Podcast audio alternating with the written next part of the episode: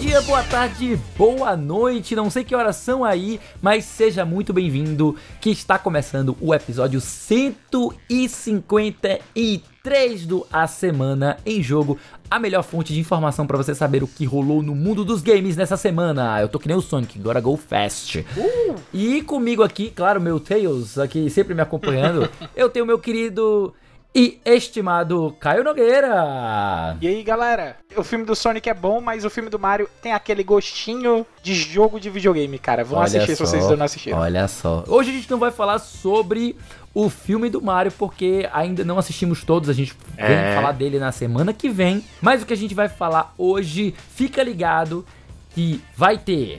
Calcem suas luvas e preparem o Hadouken pois um novo live action de Street Fighter foi confirmado para o cinema. Jogadores de Pokémon acharam aumento de preço abusivo no jogo e declaram que estão em greve. Mario em mobile? Não mais, de acordo com Shigeru Miyamoto. E a felicidade do Davi do Bacon está garantida com a força dos rumores de um novo portátil da Sony. É, meus queridos, estas são as principais manchetes do programa de hoje. Mas antes de cair de cabeça nas notícias, vem cá, chega aqui. Você já faz parte do nosso grupo lá do Telegram? Papo sério, real. Então, a gente tá com uma comunidade bem movimentada lá no Telegram, lotada de gente apaixonada por videogame e estamos com novidade em 2023 para fazer nosso Telegram bombar ainda mais é o seguinte: todo mês a gente vai sortear um jogo na faixa para quem indicar e trouxer gente nova para fazer parte lá do grupo do A Semana em Jogo no Telegram, tá, gente? É isso mesmo. Se você ajudar a gente a crescer o grupo, vai estar tá concorrendo todo mês a um jogo de PC ou de console, olha só, incluindo o jogo pro Nintendo Switch, que eu sei que todo mundo curte, todo mundo gosta e sempre reclama dos preços. Se você gostou então, entra lá no t.me barra amigos e vem ajudar o grupo dos amigos do A Semana em Jogo a ficar ainda maior. O endereço é t.me barra amigos. O link vai estar nas anotações desse episódio também para facilitar ainda mais para você. E tendo feito o jabá desse episódio, meu queridíssimo Caio Nogueira, como foi sua semana? Você está proibido de falar do filme do Mario. Não vou falar. Pra gente, pra gente falar na semana que vem. Não Mas vou falar. Como foi a sua semana? Cara, foi bem boa, né? Eu tive aí um certo tempo mais disponível aí para poder jogar. Aí eu aproveitei ainda, tô, acho que Desde a semana passada eu já comentei que chegaram os meus controles, os meus Joy-Cons novos, né? Uh, verdade, você ia jogar mais Joy-Cons. Aí eu tô jogando Mario Kart agora com Dante. A gente tá tirando todos os Marios assim da frente. Uh. Jogamos Mario Party semana passada, essa semana foi Mario Kart, e semana que vem vai ser o Super Mario 3D World, que ele já tá empolgadíssimo também para jogar, porque ele viu o, o, Mario Gatinho, tá morto de contente de, de, de, de querer experimentar, né? E aí, pra eu jogar, eu essa semana estou jogando um joguinho que saiu na Epic Games recentemente, chamado Touch Type Tales, né? Que ele é um jogo de real-time strategy com digitação. Uia. Então, é bem curioso, bem diferente. Quem quiser experimentar também, eles deram de graça também recentemente um outro jogo também de digitação chamado Epistory Typing Chronicles então, é, eu tenho me aventurado nesses jogos assim com, com, essa, com essa questão de digitação, até mesmo porque eu sempre achei uma proposta interessante. Então, quem quiser aí pegar referências com esse tipo de jogo, essas duas referências são bem boas, são jogos bem diferentes com experiências um tanto legais e, e, digamos assim, não tão comuns em jogos, né? Porque jogo de digitação, a gente, eu acho que o máximo que eu tinha visto de diferente tinha sido aquele The Typing of the Dead, que é a versão de, de, House of the Dead com digitação em que você tem que digitar a palavra para poder derrotar o zumbi ao invés de botar a arma na tela e atirar. Você é vai legal. com o seu, seu teclado e a sua destreza aí para digitar no seu teclado. Mas é isso é aí, meu amigo. Literalmente um, um, keyboard warrior, né não? É, tô, essa semana, essa semana foi bem isso. Mas e você, meu caro? Como é que tá aí o seu tempo para jogar essa semana? Cara, essa semana a gente recebeu aqui na Semana em Jogo um joguinho aí que foi dado pelos nossos parceiros, certo? E, obviamente, pra gente avaliar, o nome do uhum. jogo é Trouble Maker, né? Que ele significa tipo encrenqueiro, sabe? E o que que ele é? Ele é um jogo indonésio beleza. E é claro, mas muito claro, as referências desse jogo. A primeira e mais óbvia, sem sombra de dúvida. Será que você consegue adivinhar, Caio? Rapaz, uh, ou é Mario ou é Sonic? Nenhum dos dois. Yakuza, meu amigo. Yakuza. Porra. Ele é um jogo beat'em up muito baseado em Yakuza, mas também com um pezinho em Persona, olha só.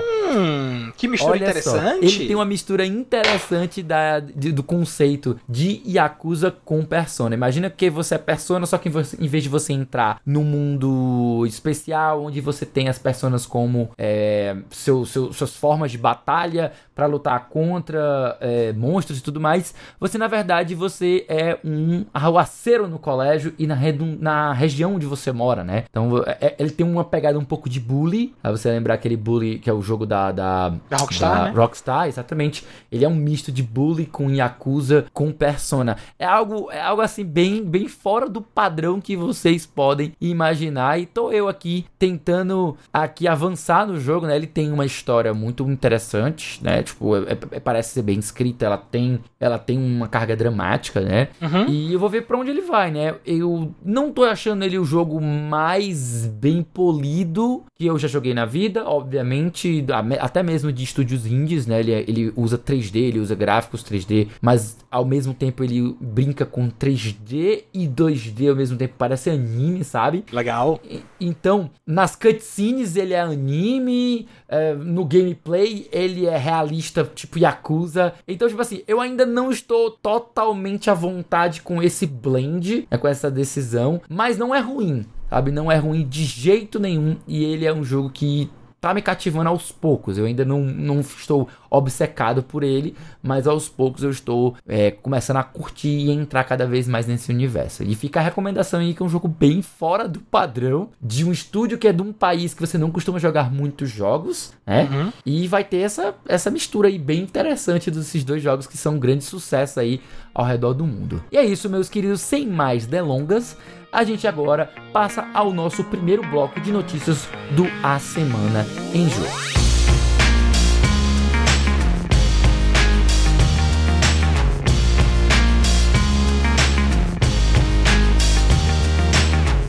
Bem, gente, começando agora o nosso primeiro bloco de notícias do A Semana em Jogo número 153, olha só. A Capcom confirma um filme em live action de Street Fighter. Notícia de Michael Michael de Mello, Michael de Mello Lima do Xbox Power.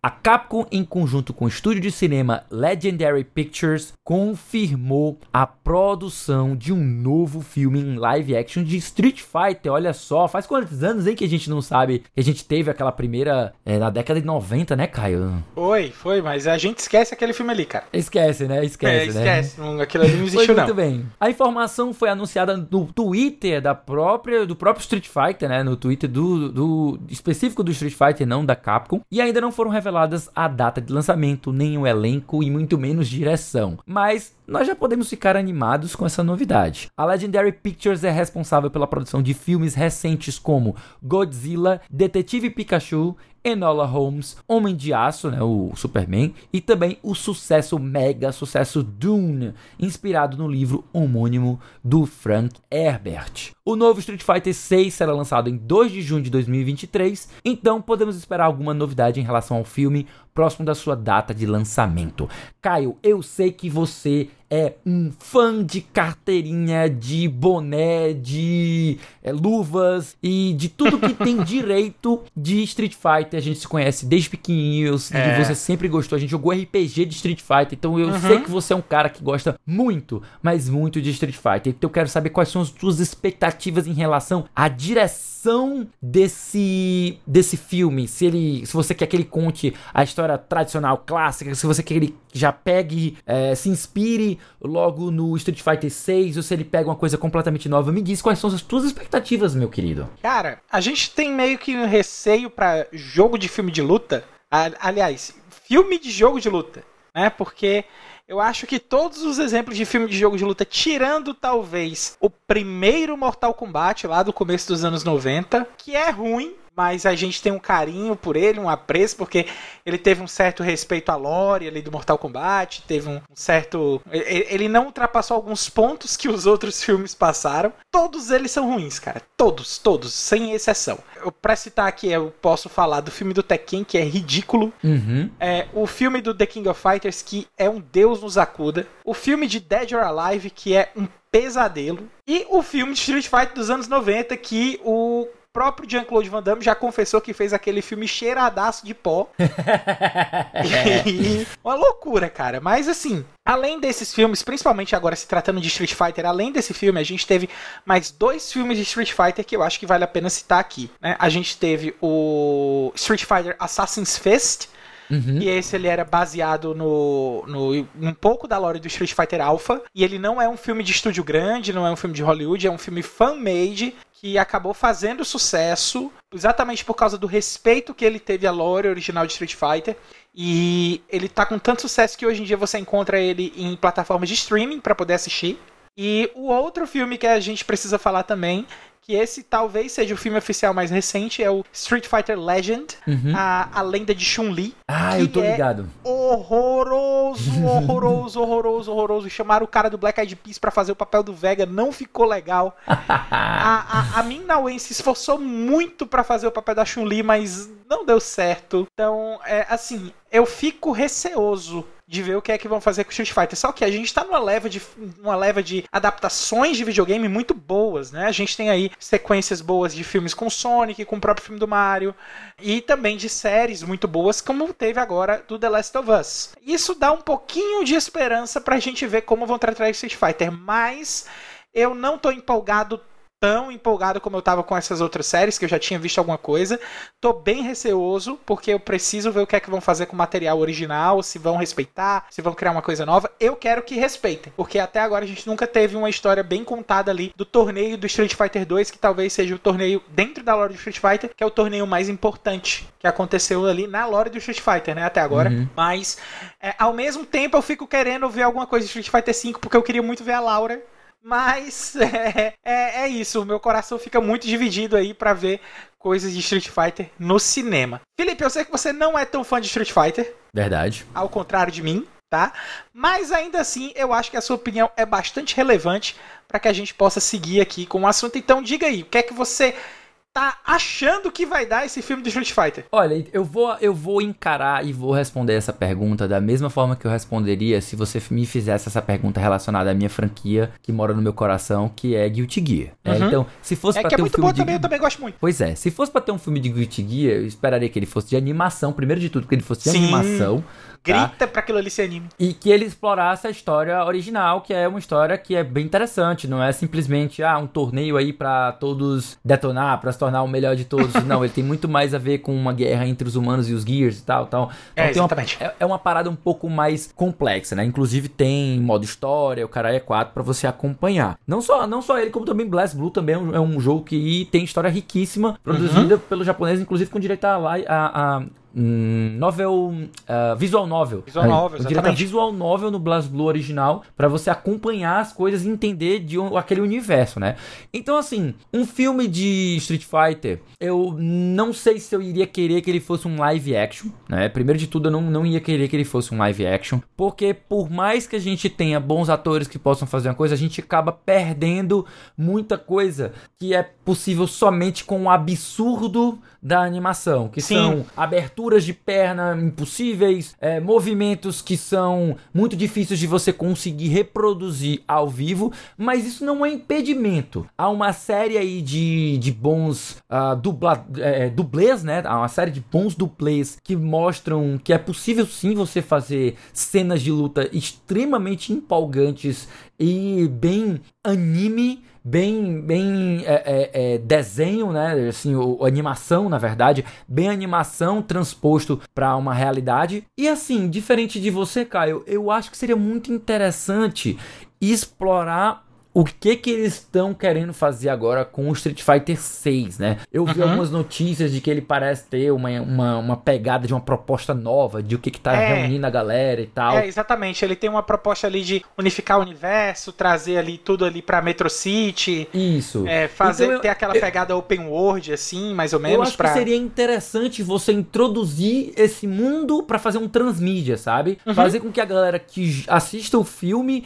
tenha vontade de jogar o jogo e saber mais sobre aquilo ali, é, interagir com o pessoal, ter o seu personagem favorito. Então é, é, é muito difícil que você faça um roteiro que você consiga dar atenção a todos os personagens que são favoritos de pessoas diferentes. Obviamente o, o Ryu e o Ken, especialmente o Ryu, é o grande protagonista de Street Fighter, então ele é o favorito para ter a perspectiva nele, para ter mais tempo de tela e, e, até uma coisa muito bizarra, né? Porque quando a gente assiste aquele filme de, da década de 90, ele tinha quem tinha mais tempo de tela era o Gaio. É o né? Gaio, é porque como era produção americana, eles quiseram focar Não ali no soldado americano, americano né? e tal. Era, era o grande astro do do. do, o meu, o, de ação da o, época, o Jean-Claude Van Damme, né? Jean-Claude Van Damme que tava fazendo o Gaio. Então foi muito tendencioso, foi, foi uma coisa que surpreendeu geral. Ninguém, tipo, muita gente não considerava o Gaio nem, nem um dos seus preferidos, que não, pra não, ser o protagonista da, da, da, história, né? Então muita gente achou ruim naquela época, muita gente reclamou. Olha, deixa claro, nós que somos crianças da década de 90, da década de 80, eu e o Caio, a gente cresceu e viu aquele filme e foi uma puta de uma decepção ir no cinema e ver aquilo ali. E era, Ridículo. olha, a gente era criança e já ficou decepcionado. Tu imagina Ridículo. que é mais velho. Pois é. Então, acho que tem condição agora, como você falou, a gente tá numa leva de filmes muito bons, baseados. Filmes e produções, né? Como também é, não esquecer de The Last of Us e outras séries aí, a Castlevania também foi muito, muito, muito bacana. É,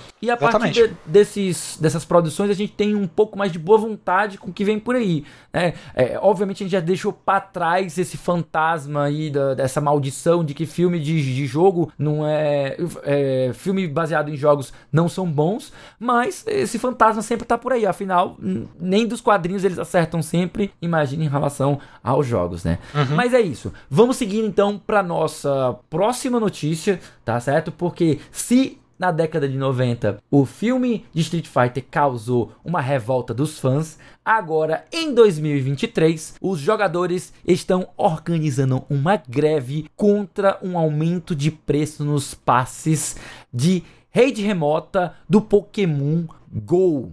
É, então a gente tem aí uma notícia do Man 8 Email Box, né? Uma, ela foi traduzida pelo Vitor Augusto Conceição para a IGN Brasil. Vou fazer a leitura aqui para vocês. Quando a pandemia de Covid-19 começou em 2020, a Niantic introduziu as redes remotas no Pokémon Go que permite aos jogadores acessarem as redes do conforto de sua casa. Quem sabe, quem não lembra o que é rede, é tipo, é uma espécie de ataque, né? tipo uma, uma investida contra a, a normalmente um, um, posto ou uma fortaleza, algo nesse sentido, tá certo? Então, as redes remotas, elas davam a possibilidade de continuar jogando Pokémon GO durante os lockdowns e ajudaram a manter o jogo vivo em um período que ninguém estava saindo de casa para caçar os amados Pokémons, né? Três anos após o início da pandemia e já agora nos finalmente, né, a Niantic está aumentando o preço e colocando limites em seus passes de rede à distância para encorajar os jogadores a jogarem o jogo de maneira que ele foi planejado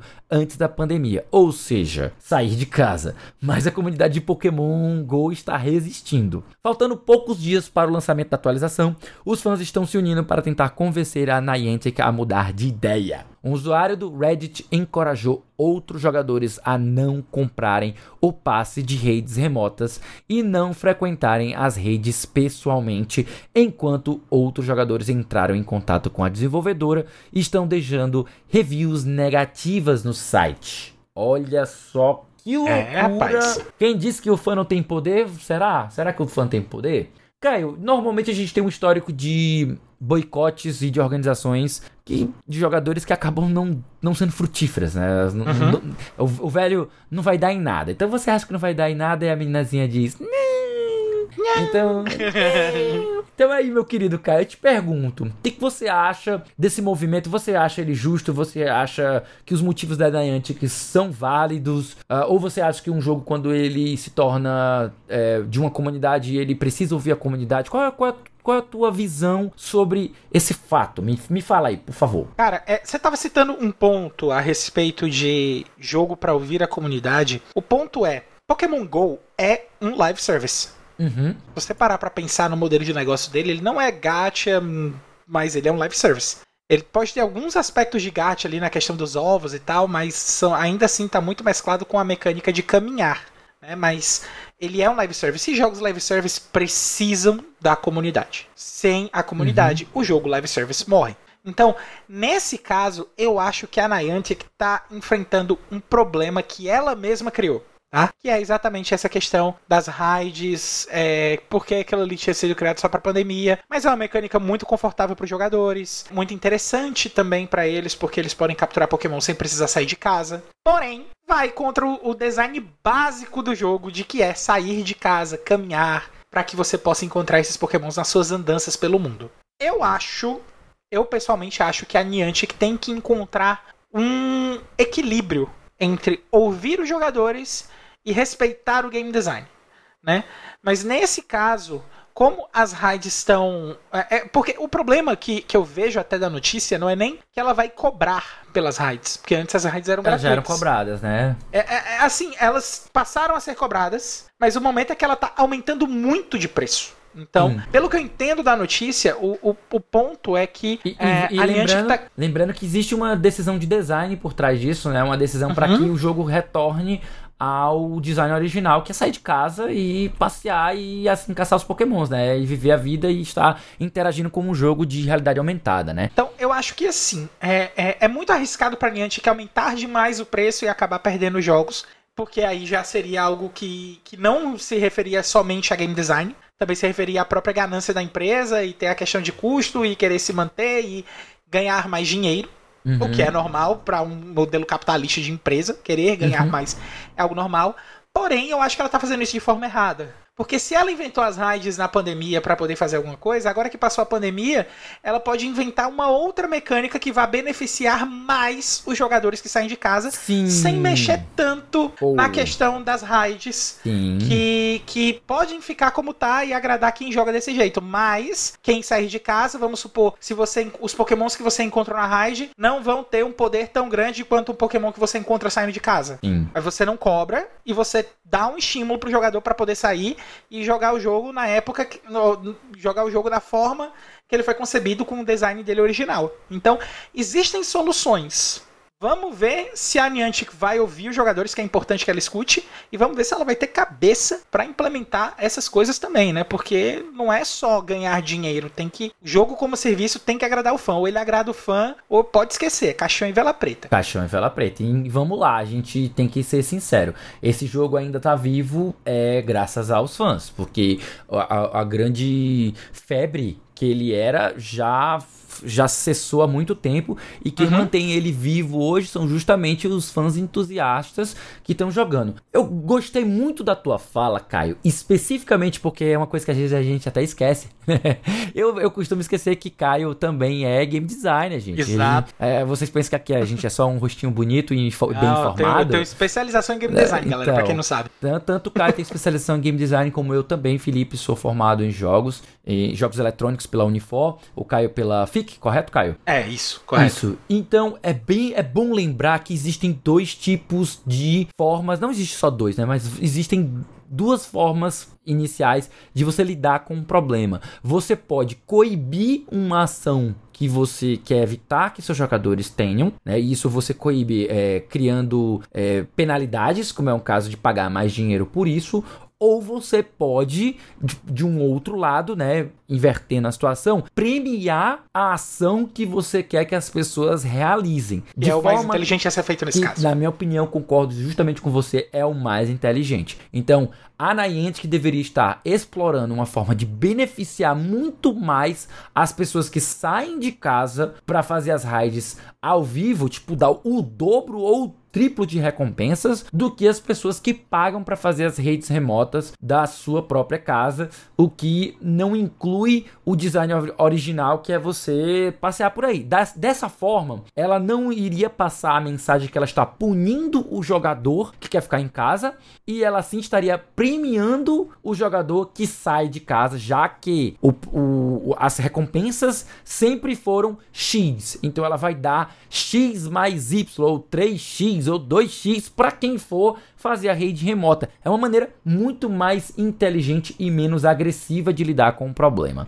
Gostei muito de você ter falado isso, Caio. E nós concordamos, não tem muito é. do que a gente adicionar, não. Justamente pra gente não esticar demais aqui o assunto. E por isso mesmo, a gente vai, sem esticar mais, encerrando aqui o nosso primeiro bloco de notícias e já já a gente retorna para o segundo.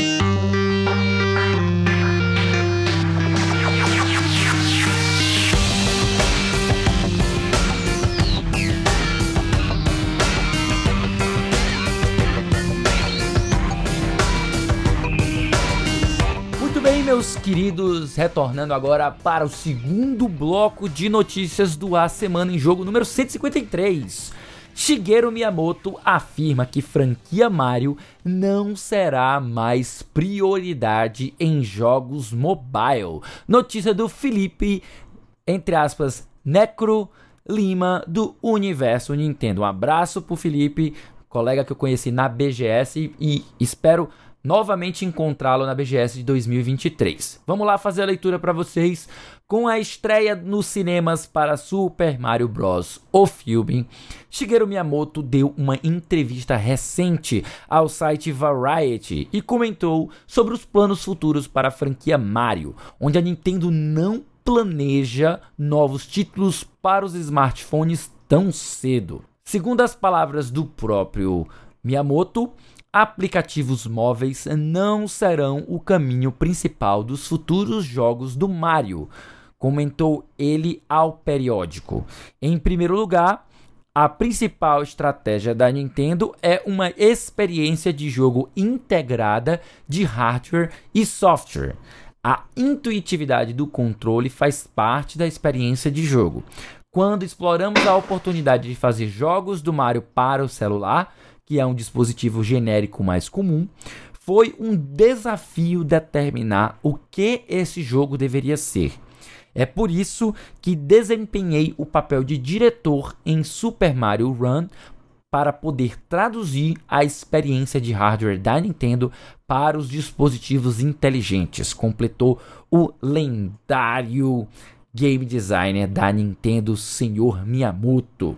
Quando questionado sobre quando os fãs podem esperar o próximo jogo principal do Mario, Miyamoto começou a rir antes que seu tradutor pudesse transmitir a pergunta, provocando. Tudo que eu posso dizer é: por favor, fiquem atentos aos futuros Nintendo Directs, né? Olha só, Nintendo Direct para quem não está acostumado a acompanhar é o canal da Nintendo, né? É um show que é veiculado pelo canal oficial da Nintendo, onde um, uma espécie de programa, é, de, um programa já gravado, né, editado e com muita brincadeira, mostra pra galera exibe quais são os próximos jogos que vêm aí para as plataformas de Nintendo. Então, já disse aí o nosso querido Miyamoto aí pra gente ficar ligado nos próximos, nas próximas Nintendo Direct. Isso aí quer dizer o que, Caio? Que já vem jogo novo aí nas próximas, nas próximas Nintendo Direct agora, especialmente que tá chegando a época da E3, da Summer Game Fest. Você acredita que vem aí novidade do jogo Mario? Me fala aí tuas não é nem previsões, mas as tuas expectativas pro futuro. É, futuro. Mas assim, cara, Miyamoto tá deixando a gente sonhar, né? Tirando isso, eu acho que tá na hora de, de ter um anúncio sim de Mario. Não sei se vai vir agora pra E3, não sei se vai vir ainda pra esse ano. É, até mesmo porque a Nintendo é muito criteriosa com as IPs dela. E uhum. Mario, por ser a IP principal, ela é criteriosa ao cubo então, uhum. a gente não pode ter tanta expectativa assim de anúncios para Mario, mas sem por que, que a gente não pode ter? Porque sempre que o anúncio vier, ele vai ser uma gratíssima surpresa, porque Mario é, sempre Mario é agrada. sempre agrada. O jogo é focado em gameplay. É, e a gameplay do Mario é talvez a gameplay mais gostosa de jogos de plataforma 3D que a gente tem atualmente. O, o Mario Odyssey é uma delícia de jogar até hoje. Uhum. E foi um jogo de lançamento do Nintendo Switch há quantos anos atrás, Felipe? Ih, rapaz. Pois é, cara. Então. 2017, ainda, eu acho, 2018. E ainda é muito bom de jogar, né? Então, você não tem ali tanta coisa diferente assim para essa questão do Mario Odyssey para poder colocar alguma coisa. A gente teve ali também até algumas experiências ali no, no Bowser's Fury, né? Aquela Isso. expansão que teve ali pro Super Mario 3D World, que ele trouxe os aspectos do Mario Odyssey para um mundo aberto entre aspas, né? Porque não é Isso. é aberto mas ele não tem as transições que o Odyssey tem de você precisar entrar na nave para poder ir para os outros locais do mundo. Uhum. É, aquilo ali é, é, fica tudo reunido lá ao, ao, ao escopo da ilha, onde está acontecendo as coisas do, do Bowser's Fury, né? E assim, cara, é, sobre a posição do Mario em mobiles, em, em, em, dispositivo mobile, ou mobile, né, como o pessoal aí prefere chamar, eu acho que é um contraponto à última notícia que a gente teve aqui da Niantic, que uhum. enquanto ela tá aumentando o preço para poder ganhar coisas, a Nintendo que ganhou, é, é, deve ter ganho muito dinheiro, mas muito dinheiro com o Super Mario Run, com o Mario Kart, o Mario Kart World Tour, porque até as pistas do Mario Kart World Tour estão sendo adicionadas agora no Mario Kart 8 Deluxe. Uhum. Então, é, é, são jogos que foram aceitos, são jogos que deram dinheiro para Nintendo, continuam dando dinheiro para Nintendo, porque é, principalmente o Mario Kart, porque é, é, um live service, assim, entre aspas, né? Mas é um jogo que tá vivo no celular, é um jogo que tem microtransação, deve trazer rios e rios de dinheiro para Nintendo, e a Nintendo tá usando a cabeça e falando, ó, a gente vai botar um pé no freio nisso aqui, entendeu? Porque a gente valoriza a nossa marca. Então, eu acho que tá correta a Nintendo, porque ela precisa realmente manter a valorização da, das marcas dela.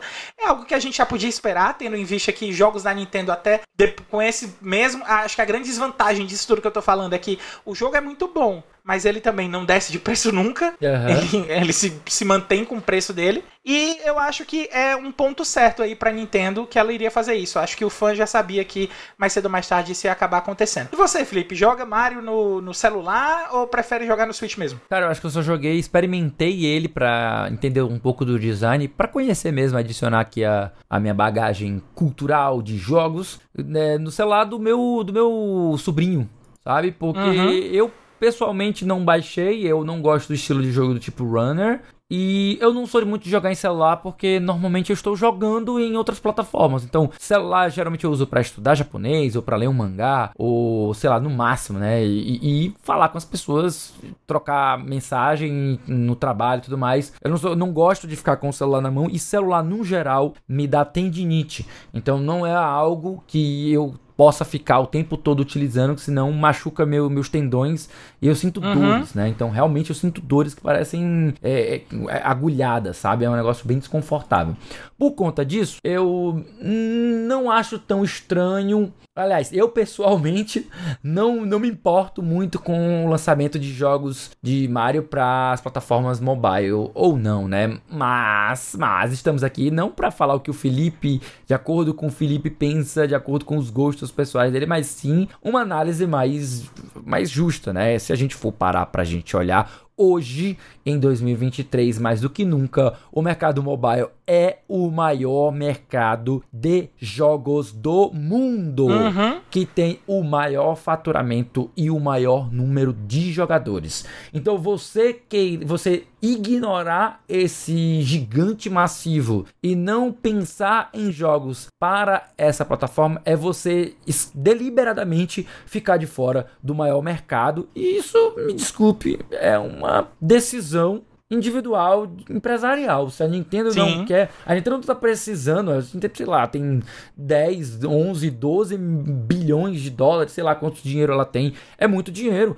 Exatamente eu não sei, mas eu sei que é mais do que isso. E ela não realmente ela não tá precisando lançar jogos no mobile para explodir em renda. É algo que nunca foi um problema para a Nintendo. E até mesmo nos anos que a gente teve o Wii U, que foi um dos maiores fracassos, ela perdeu, sei lá, 100 milhões que mal arranha os 10 bilhões, tá ligado? Uhum. Tipo assim, ela, ela teve uma perda considerável financeira, mas ainda mal arranhou o império que ela representa, tá ligado? Em relação ao volume de renda e o volume de, de bens que ela possui. Então, como empresa, ela tá muito confortável, não tem necessidade de ficar lançando jogo para mobile se ela não quiser. E aí com a gente certeza. sobra simplesmente o que os fãs gostariam. Os fãs gostariam, claro, com certeza as pessoas que não querem comprar console da Nintendo, querem é, jogar Mario no mobile, com certeza ficam decepcionados com isso. Mas ao mesmo tempo, quem é fã, quem é fã mesmo, sabe que a casa do Mario é nos consoles da Nintendo. E falando casa de console, né? Especificamente consoles aí. Nós, olha, eu vou fazer antes de qualquer coisa, eu vou fazer aqui um pequeno, um pequeno alerta, tá? Um, uma, uma pequeno, como é, como é que eu chamo disclaimer em português, meu querido Caio? É, é um, uh, sei um lá, alerta, atenção, atenção, um informe, né? Um alerta, informe, né? Informe é legal, Isso, informe é pronto. é legal. Vou fazer um informe aqui a todos os nossos ouvintes. Nós Aqui no A Semana em Jogo nós temos uma posição firme, certo? Firme e consolidada de repúdio a rumores, especificamente sobre coisas que vão lançar, jogos que estão vindo aí e tal. A gente não gosta de trabalhar e de ficar especulando em cima de rumores, porque enfim, é, é algo que ninguém nem sabe se vai existir. Dito isto, dito isto, eu voto vencido nesta casa. Olha, deixa logo minha indignação. É, eu tava montando a pauta, eu pensei, rapaz, isso aqui vai dar chabu. É, mas é. Você, como pautista, olha, se vocês, é, vocês não gostarem, a culpa é do Caio. Ou se vocês é. gostarem, então vocês perturbam o Caio pra ele colocar mais pro o meu bom, desgosto. O bom é que se a gente tava falando da tradução de disclaimer, disclaimer é exatamente uma isenção de responsabilidade. Pronto, olha só, então estou fazendo então, aqui é a minha isenção. exatamente o que você tá fazendo agora, colocando a responsabilidade pra mim. Então exatamente. a culpa é minha e eu boto ela em quem eu quiser. Exa olha aí, olha só, né? Mas muito bem, gente. Ah, então a gente, eu peço perdão para vocês, peço licença para vocês para agora a gente explorar essa próxima notícia. É sobre um rumor, não gostamos disso, mas não. vamos lá.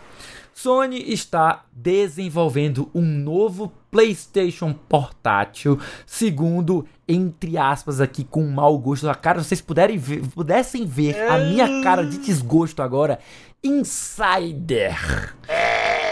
Notícia do Outer Space, né? Então, como virou uma notícia de um site grande como é o do Wall, né? O Outer Space é da Wall, se não me engano, é do Terra. Me, me lembra aí, Caio. Ah, não tenho certeza, não tenho certeza. Pronto, de qualquer maneira, um abraço aí pro pessoal do Outer Space. Mas vamos Podiam, lá. Só tem uma, uma, uma, dica pro pessoal do Outer Space. Por favor, citem os jornalistas, porque é importante dar visibilidade para quem tá escrevendo as matérias. E sempre Exatamente. que a gente vê alguma coisa do Outer Space, a gente só pode colocar a referência do site porque não tem nenhuma citação pros jornalistas. Então, Isso. fica, fica o, nosso, o, a nossa chamada, mas também o nosso muito obrigado, porque é uma fonte de notícias importante Sim, aqui sempre. pra gente pra Semana em Jogo. Verdade, sempre. A gente sempre conta com toda a mídia especializada para que a gente possa selecionar o que a gente acha de mais legal para trazer aqui para vocês, nossos ouvintes. Mas vamos lá. Vou fazer a leitura aqui da notícia para vocês. A Sony estaria planejando o lançamento de um novo PlayStation portátil, o primeiro da marca desde o PlayStation Vita, que foi um flop, tá aqui fracasso, aqui eu tô avisando aqui já para vocês aqui. Isso aqui é a nota pessoal minha, Felipe Lima Lins, lançado há mais de uma década.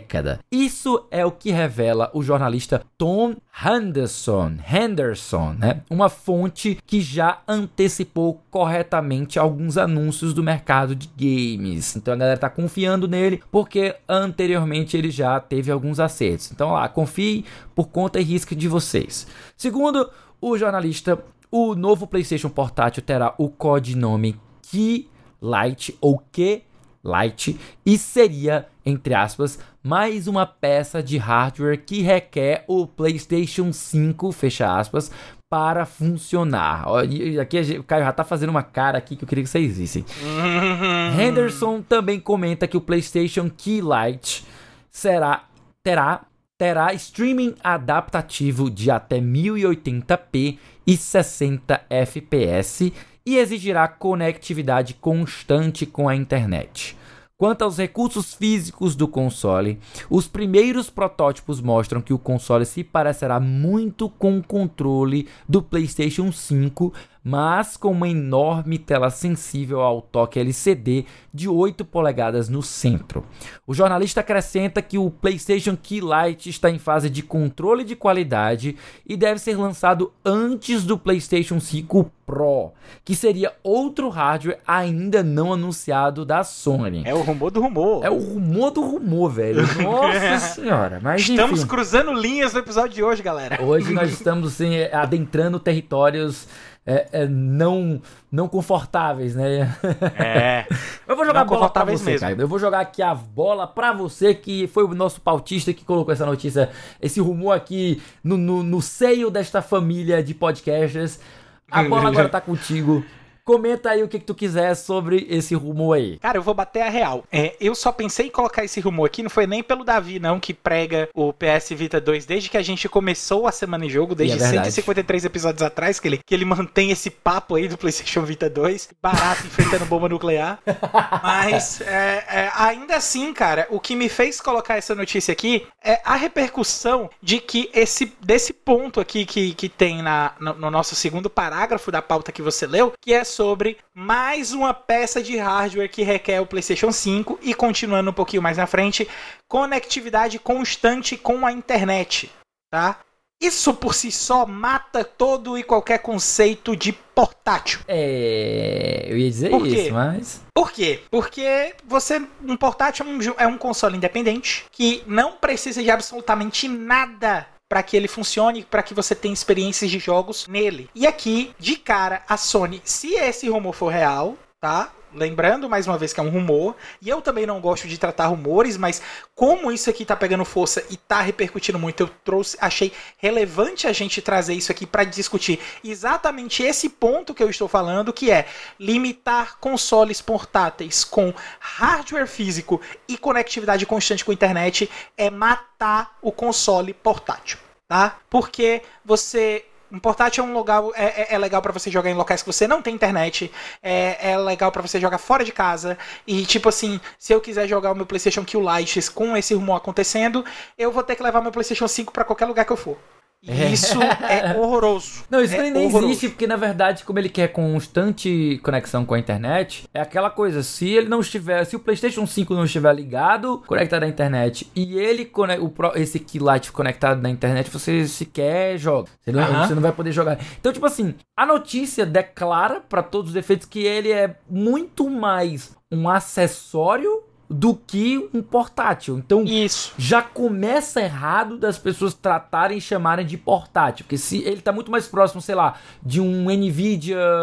Como é o nome dele? É Nvidia Shield. Shield. É um Nvidia Shield que é um aparelho, é, é um, um aparelho companhia, é um companion, um aparelho companion de é, streaming, né? Um aparelho de Uhum. streaming e não um portátil por si só. Enfim, a gente vai ficar debatendo o sexo dos anjos é. aqui, o que, que é portátil ou o que não é portátil, mas vamos entender que vai, va- vamos dar o braço a torcer. Vamos, vamos- tá bom, é um portátil, é um portátil de streaming, mas é um portátil. Vai lá, vai lá, cara. E, e o pior é que toda essa coisa faz sentido de ser real e de fazer de acontecer, porque quem lembra ali no final da era do PlayStation 3, a Sony comprou uma empresa importantíssima nesse Uhum. quesito de cloud gaming, que é a Gaikai. Gaikai, isso. E dentro da Gaikai, ela fez ali o sistema de remote play do PlayStation Vita para o PlayStation 4 e do PlayStation TV para o PlayStation 4 Uhum. e do PlayStation 5 pro PlayStation 4 também tem um sistema de remote play em que você pode jogar o seu PlayStation 5 através do seu PlayStation 4 se os dois estiverem conectados na mesma rede local, Uhum. tá? Se- é, não sei se o PlayStation Q Lite precisaria de uma estar na mesma rede local ou se o simples fato do meu PlayStation estar conectado à internet é, e eu ter uma conexão de internet no PlayStation Q Lite também sem estar necessariamente na mesma rede local, faria com que o Q-Lite acessasse o PlayStation 5 para poder rodar. Mas ainda assim é limitar o console, porque você, em teoria, se fosse dessa forma, você só vai poder eh, fazer stream do que tem no seu videogame. E é, é, ia fazer stream, entendeu? Não é você tá rodando lá local. É, é muito estranho, cara. Não sei se, se isso vai realmente dar certo. É, Eu, eu não sei, eu, realmente não sei. Eu sou muito contra essa questão de, de, de manter a, a- conectividade obrigatória com a internet com console Uhum. portátil. Muito contra. Eu acho que já vai. É, é, é, é- é muito. esses acessórios da Sony que, que não servem de nada. O tipo, você tira até pelo PlayStation VR 2, que tá todo mundo dizendo que é um fracasso, porque o preço dele é outro PlayStation 5 que você tem que pagar no negócio. Hum. E, e tá todo mundo condenando e a Sony não parece não enxergar essas coisas, cara. é, é, é, é, tipo assim, é, é, é bizarro. Você vê a Microsoft fazendo um serviço de nuvem muito legal, tranquilo, roda até em celular o negócio. E, e, e, me vem a Sony com um portátil que você precisa ter o PlayStation 5 e conectividade com a internet, cara. Vai tomar banho. Não faz nem Pelo amor de Deus. Isso, cara. Não faz, não faz o menor sentido. Enfim, eu acho que vamos ver como é que como é que é o console de verdade, se o console for de verdade. Mas do jeito que tá aí, meu amigo, você pode, pode esperar que, que não vai ter muito futuro, não. Ei, rapaz, eu, eu, eu fico até sem ter o que comentar, porque, primeiro de tudo, e mais importante, rumor tá? É, rumor. Rumor, ninguém sabe se isso vai ser verdade, se isso não vai ser verdade. A gente fica aqui pirando a maionese em cima de uma coisa que a gente sabe que nem, nem, nem sabe se vai ser verdade. É meio, meio, meio louco, sabe? Depois que for de fato anunciado, eu acho mais produtivo a gente comentar, porque a gente pode trabalhar em cima do que foi anunciado. Se a Sony chega para anunciar isso e a gente vai aqui ter toda essa, essa raiva, toda essa. essa é, não é, é raiva. É, digamos, ah, pô, mas tipo assim, cara, isso não faz nem sentido, tal, tal, que a pessoa vai ficar logo, sei lá, alterada fisicamente, sei lá, alterada. É porque é, é porque é tipo assim, é você ver uma pessoa dizendo que 2 mais 2 são 5, tá ligado? Cara, a única Você co... se fica indignado, eu, eu não é resumir, raiva, é indignação. Eu vou resumir o comentário para que a gente possa não esticar demais esse assunto e a gente possa encerrar o nosso programa de hoje daqui a pouco, então. Eu vou dizer que, gente, que ideia torta, que ideia torta. Se isso de fato vinha a existir, isso é uma ideia torta, extremamente burra, porque num momento em que a gente tem um Steam Deck que tá aí come... começando a, a a, ganhar cada vez mais tração, ficando super famoso e se tornando uma opção de, de, de videogame portátil. A gente vê aí a Nintendo saindo do mercado híbrido, de tendo um videogame com console e tendo um portátil, ela passa agora a ter um portátil que tem o caráter de você ligar na TV e que ela chama de console híbrido, mas é um portátil, então para todos os efeitos é uhum. um portátil. Então a Nintendo vivendo só de portátil, a, a, a, a, Valve lançando o Steam Deck que tá fazendo um grande sucesso. Você vê aí a própria Asus que tá querendo competir também, lançando uma espécie de concorrente do Steam Deck em Windows 11, né? Uhum. Você tá vendo aí a Nvidia Shield que já existe um, um, um aparelho que funciona e por streaming e que ele utiliza uh, basta conexão com a internet, você não depende de uma máquina para você fazer streaming, a menos que você queira, né? Então você vender um portátil que depende de um console que é caríssimo para poder funcionar e não simplesmente uma máquina para você rodar a Plus, por exemplo, imagina a Microsoft lançar uma máquina que para rodar para jogar Game Pass. Tipo, ela lança um portátil exclusivo para Game Pass. Isso seria um player interessante, seria um produto uhum. interessante para você ter no mercado. Agora você lançar, imagina só, a, a Microsoft lançar um, um, um portátil que você pode jogar o Game Pass, mas você obrigatoriamente tem que ter um PC ou tem que ter um Xbox Series X ou Series S. E a assinatura da Ultimate ativa? Não, sem, sem falar nada, sem falar nada do resto. Para mim isso não faz sentido, gente. Não faz o menor é, sentido. Não faz. Você ter um videogame portátil que depende de um console, a existência de um console e que precisa estar conectado na internet o tempo todo. É, é para conectar na internet ou é para conectar ao console? Ele vai conectar a, tipo, você pode fora de casa com uma rede 5G, ele vai conectar a, a internet para buscar coisas da sua PSN ou ele vai utilizar a, ele precisa estar conectado na mesma rede que o, o PlayStation 5, então ele não vai funcionar fora de casa. Para mim isso não faz sentido algum. Então, não é que ela esteja criando um, um produto novo, mas um acessório para você jogar o, o, PlayStation 5 em qualquer lugar da sua casa. Eu acho isso uma ideia tão, tão ruim, cara, mas tão é ruim. ruim. É, é só risível. Se enquanto não sair, então, tipo assim, enquanto não sair um posicionamento oficial, um anúncio oficial de um produto nesse sentido, com as características de fato que ele vai ter da Sony eu acho infrutífero a gente ficar nessa especulação sem sentido. É, dá tempo aí pra gente descobrir se isso vai ser verdade ou se não vai ser. Enquanto a gente não descobre se esse futuro aí vai de fato existir, se a Sony vai fazer ou não um sucessor do PlayStation Vita, Eu quero saber, meu querido Caio, se você pode me responder o que que a gente tem de lançamento pra semana que vem, que é agora. O que, que eu faço? Ah, meu amigo, essa aqui eu, eu não vou responder, eu vou anunciar. Ah, olha aí. Porque olha quem aí. vai responder é você, porque você vai fazer a leitura dos lançamentos da semana que a gente aqui do A Semana em Jogo preparou pra vocês.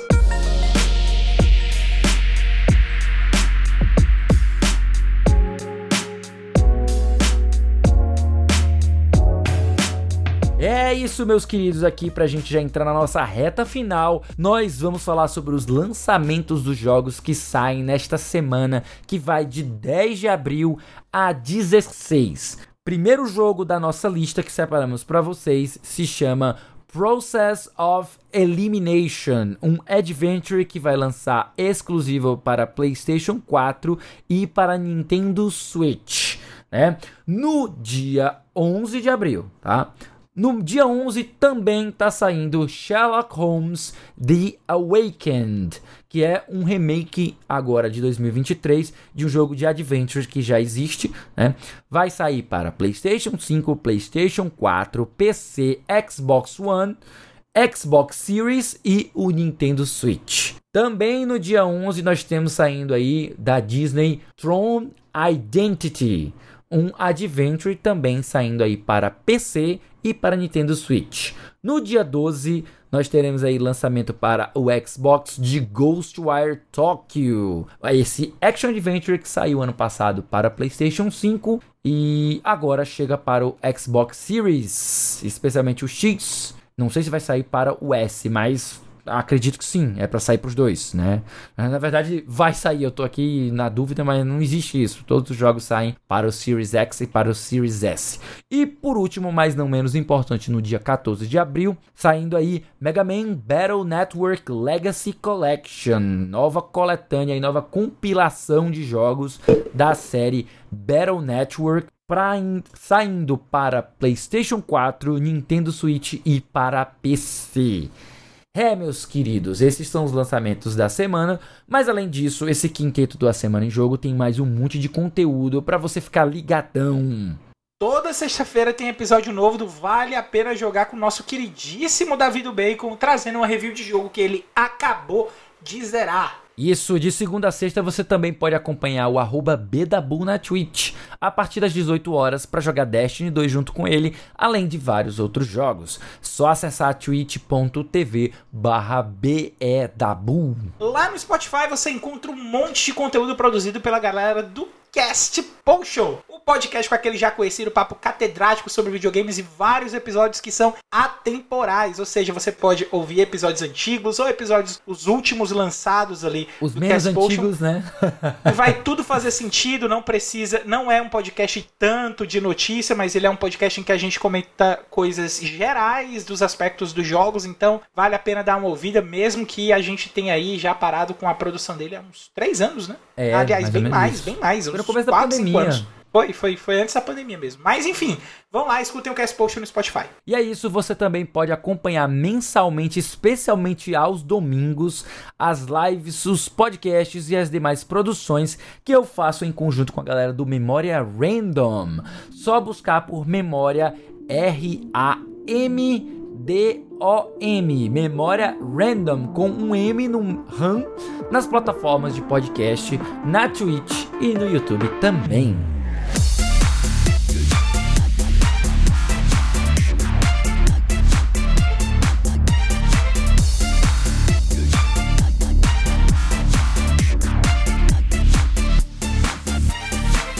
É isso aí, meus queridos, muito bem, vamos ficando por aqui. Esse que foi o episódio número 153 do A Semana em Jogo. Se você ouviu até aqui, olha, serião real, papo reto, muitíssimo obrigado. E se você gostou do episódio, assina aí o feed que semana que vem tem mais. Antes de encerrar o cast, a gente deixa aqui o nosso muito obrigado também ao pessoal da IGN Brasil, Outer Space, Universo Nintendo e Xbox Power pelas notícias lidas nessa edição do cast. Deixamos também o lembrete para que você venha participar do nosso Telegram e se unir aos melhores amigos do A Semana em Jogo. O link é t.me barra ASJ Amigos. Estamos esperando vocês por lá. E para finalizar, que tal seguir a gente nas redes sociais, meu querido Caio? Eu tô no Twitter, no arroba foi o Caio. E vocês me encontram no Twitter como arroba o Felipe Li, também no Instagram. E é isso, no mais é isso, meus queridíssimos. A gente vai ficando por aqui porque eu, Felipe, já estou sem mana, mas não se preocupa, a gente se vê na próxima semana.